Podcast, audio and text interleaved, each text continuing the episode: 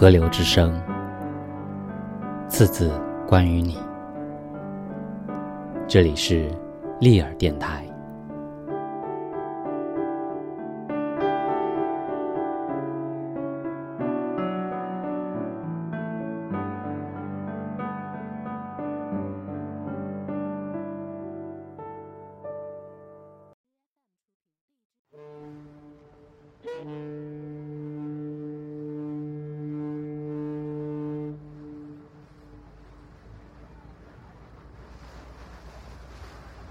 我是第一次去三峡，特别感谢刘晓东。之前我本来想拍一个纪录片，拍他的绘画世界。因为我从一九九零年看他第一个个展，特别喜欢他的画。他总是能够在日常生活里面发现我们觉察不到的诗意。那个诗意，是我们每天生活其中的。这个计划一直搁浅，一直推后。去年九月有一天，小东在说要到三峡画十一个工人，我就追随着他拍纪录片《东》。在三峡，如果我们仅仅作为一个游客，我们仍然能够看到青山绿水、不老的山和灵动的水。但是如果我们上岸，走过那些街道，走进街坊邻居里面，进入这些家庭，我们会发现，在这些古老的山水里面，有这些现代的人，但是他们家徒四壁。这个巨大的变动，表现为一百万的移民，包括两千多年的城市瞬间拆掉。在这样一个快速转变里面，所有的压力、责任。所有那些要用冗长的岁月支持下去的生活，都是他们在承受。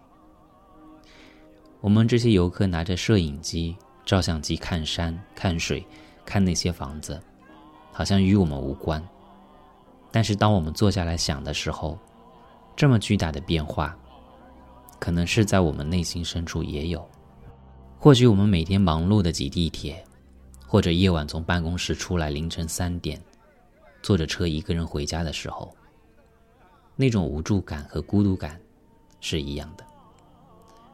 我始终认为，在中国社会里面，每一个人都没有太大的区别，因为我们都承受着所有的变化。这变化带给我们充裕的物质。我们今天去到任何一个超市里面，你会觉得这个时代物质那样充裕，但是我们同时。也承受着这个时代带给我们的压力。那些改变了的时空，那些我们睡不醒觉、每天日夜不分的生活，是每一个人都有的，不仅是三峡的人民。所以进入那个地区的时候，我觉得一下子有一个潮湿的感觉。站在街道上看那个码头，船来船往。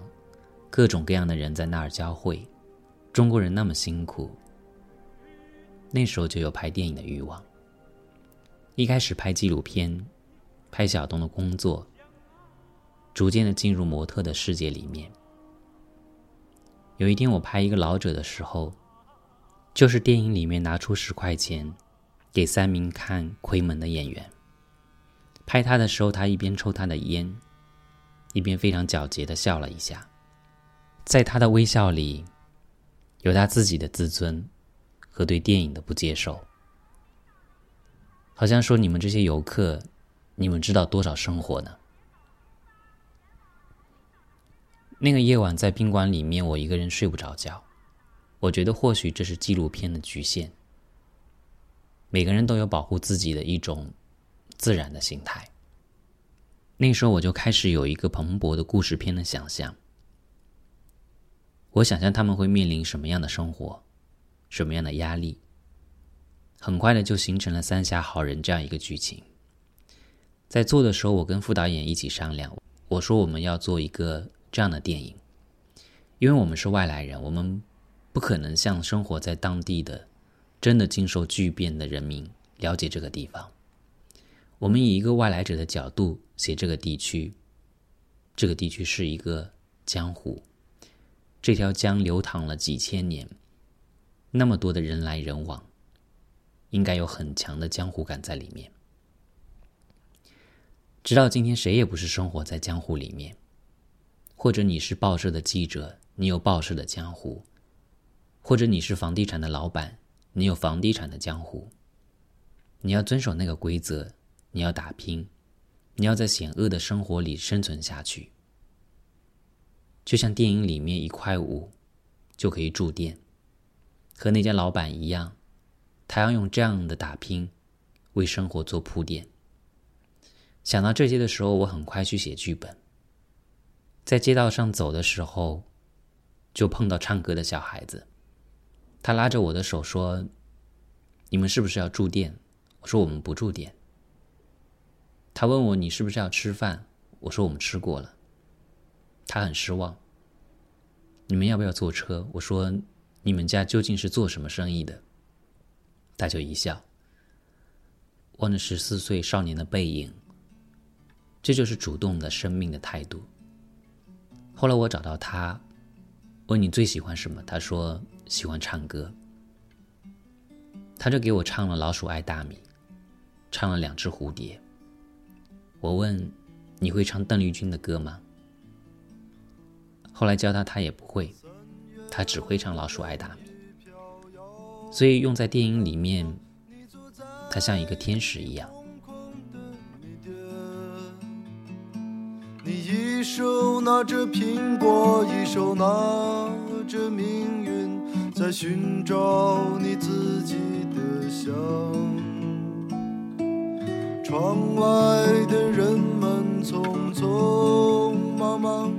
把眼光丢在潮湿的路上，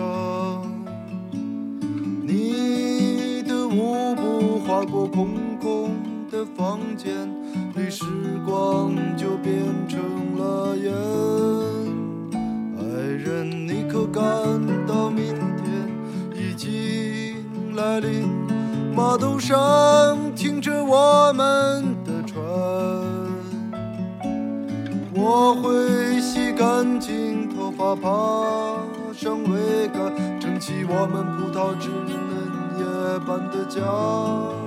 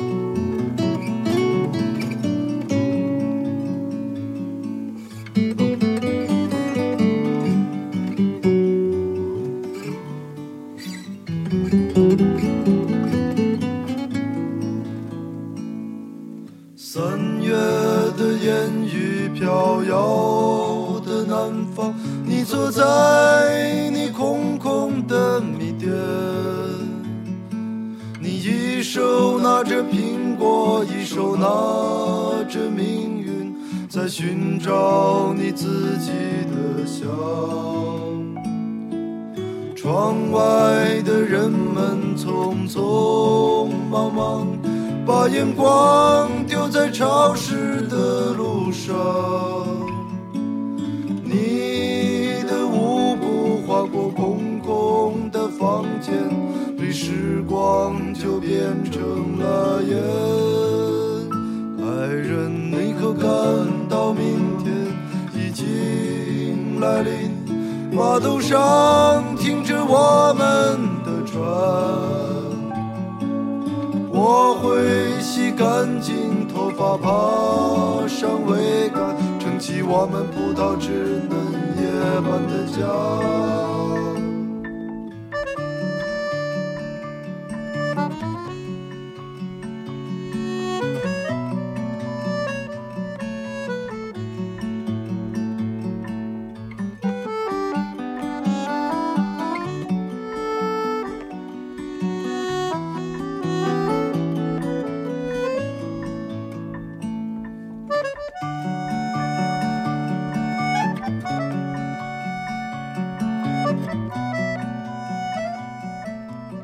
在任何一个情况里面，人都在试着保持尊严，保持活下去的主动的能力。想到这些的时候，逐渐的人物在内心里面开始形成，包括男女主角。我马上想到了我的表弟，我二姨的孩子。他曾经在站台里演过签订生死合同的矿工，在世界里演过一个背着黑色提包。来处理二姑娘后事的亲戚。这次我觉得他应该变成这个电影的主角。我们两兄弟少年的时候非常亲密，他十八九岁以后离开了家，到了煤矿工作，逐渐就疏远了。但是我知道他内心涌动着所有的感情。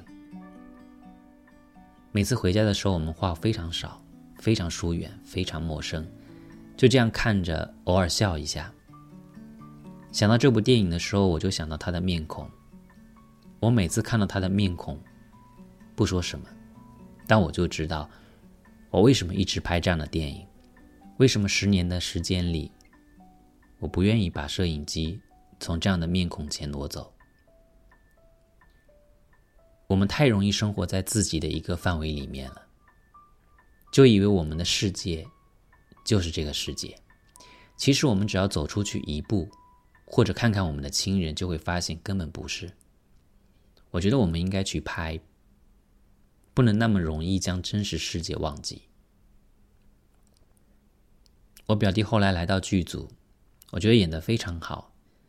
一开始的时候，我特别担心他跟很多四川的演员搭戏搭不上来，他语言有问题。他说：“哥，你不用担心，我听得懂。我们矿上有很多陕西、四川的工人，所以。”陕西话、四川话，全部能听得懂。他沟通的确实很好，跟其他当地的演员，特别是拍到他跟他的前妻在江边聚会的时候那场戏，他的前妻问他一个问题：“十六年了，你为什么这个时候到凤姐找我了？”我写的对白是：“春天的时候，煤矿出了事情。”我被压在底下了，在底下的时候，我想，如果能够活着出来，我一定要看看你们，看看孩子。这个方案拍的很好，第一条过了。他拉着我说：“能不能再拍？”我不愿意把这些话说出来。为什么把这个理由讲出来呢？因为他说在矿里面，什么样的情况谁都了解。如果讲出来，感觉就小了；如果我不说出来，感觉就大了。他说的非常好。生活里面那么多事情，何必说那么清楚呢？就好像这部电影其实有很多前因后果，没必要讲那么清楚。因为我们都是这个时代的人，面对这个时代的故事，我们有一个情怀，我们能够去理解。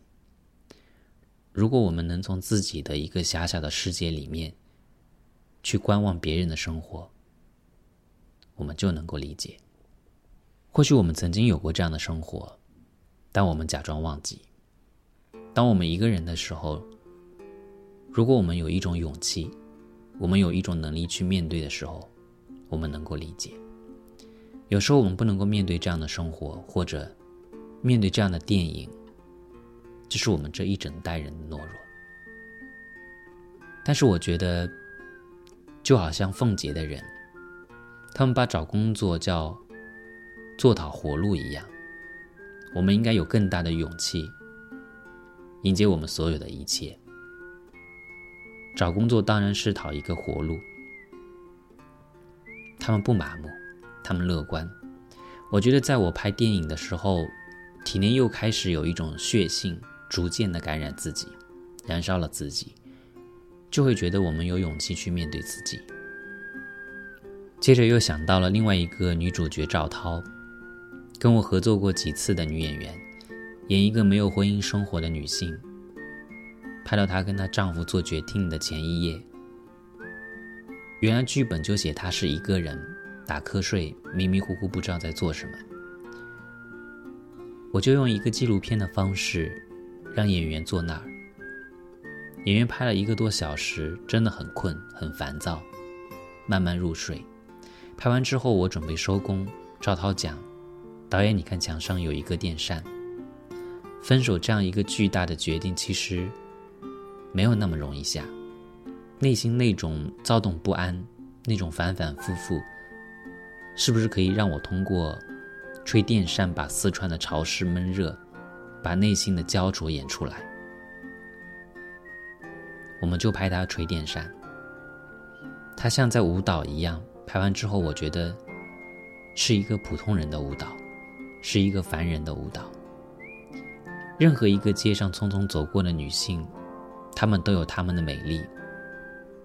我觉得也通过演员的创造，拍到了这种美丽。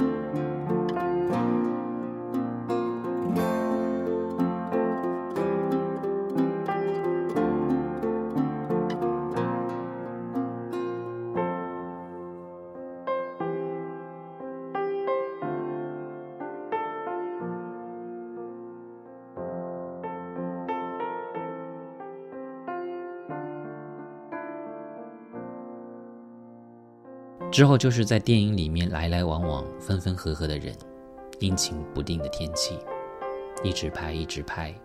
拍完之后，当我们再从奉节回到北京的时候，我们整个摄制组都不适应北京的生活。那么高的人群密度，那么匆忙的生活，那样的一个快节奏，好像把特别多的美好、特别多的人情、特别多的回忆。都放在了那个土地上。今天这个电影完成了，我们把它拿出来，然后我们选择在这几天七号点映，十四号放映。这个电影和观众见面的时间只有七号到十四号，因为之后电影院没有太多空间留给好人，我们就跳好七天的舞蹈，让好人跟有这种情怀的人见面。其实这不是理性的选择，因为我想看看，在这个崇拜黄金的时代，谁还关心好人？在今天来北大的路上，车窗外又是那些面孔，在暮色里匆匆忙忙上下班。我的心里面又有一种潮湿的感觉，这时候不仅是伤感，我觉得我自己还有一个梦，这个梦。还没有磨灭。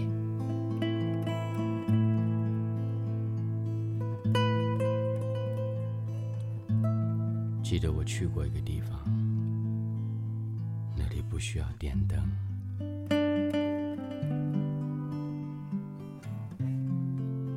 记得在天亮的时候，我们用雪来煮饭。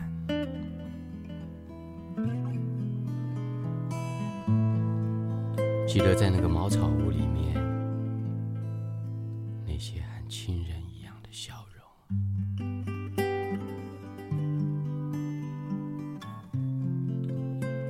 记得几句山上朋友教我的歌；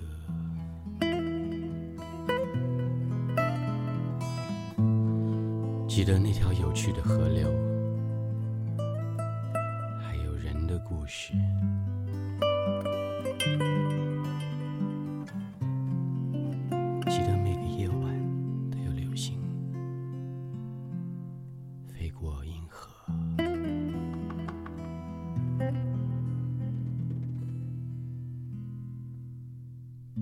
一条山路，爱行啊行，两条路。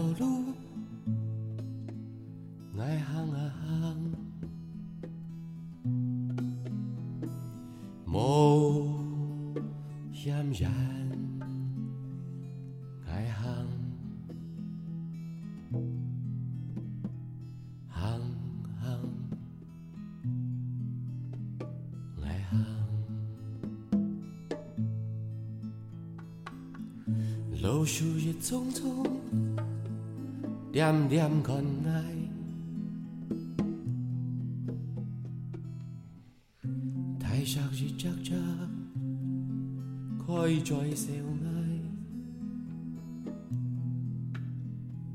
ngay lại theo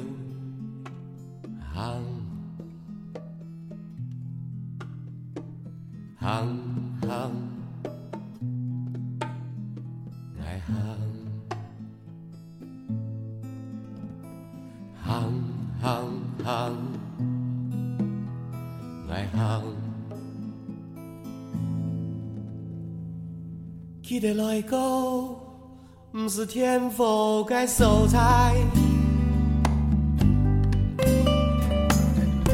记得天高，用些煮饭该炒饭，记得走了情英胸膛该笑容，记得忘记无散当会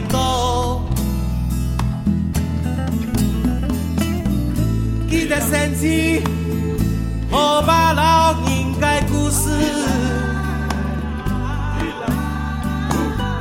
记得山上留传不息的天空，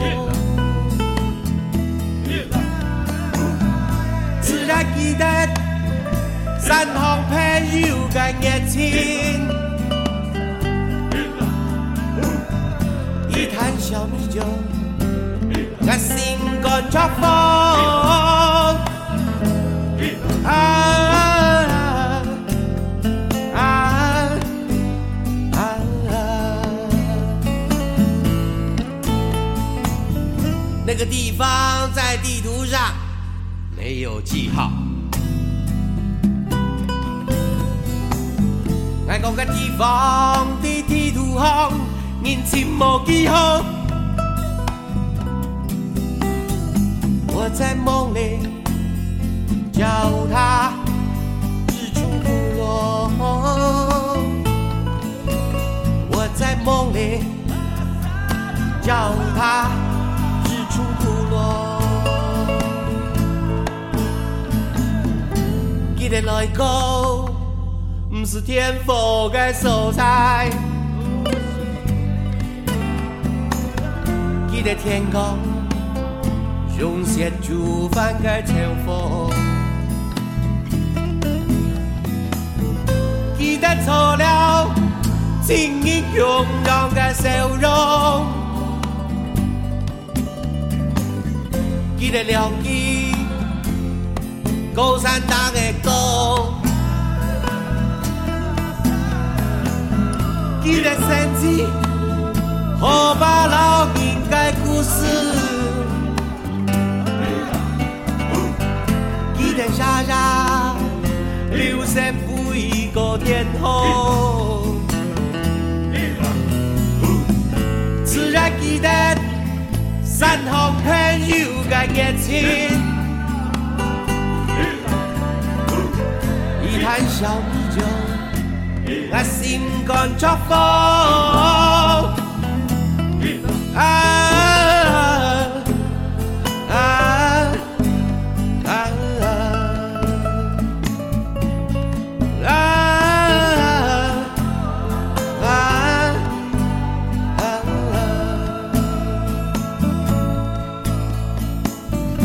那个地方在地图上没有记号，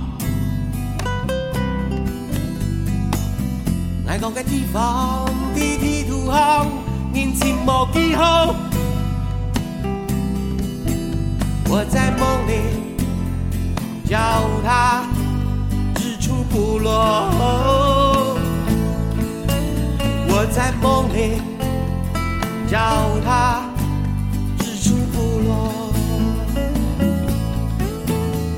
在梦里